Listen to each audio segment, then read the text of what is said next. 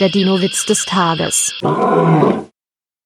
Ein Besucher fragt den Museumswärter, wissen Sie, vor wie vielen Jahren dieser Dinosaurier hier gelebt hat? Das kann ich Ihnen ganz genau sagen, werter Herr. Der Dino lebte vor 200 Millionen und 17 Jahren. So präzise wissen Sie das? Woher das denn? Weil ich meine Stellung vor 17 Jahren angetreten habe und das Skelett zu diesem Zeitpunkt genau 200 Millionen Jahre alt war. Der Dino-Witz des Tages ist eine Teenager-6-Beichte-Produktion aus dem Jahr 2023.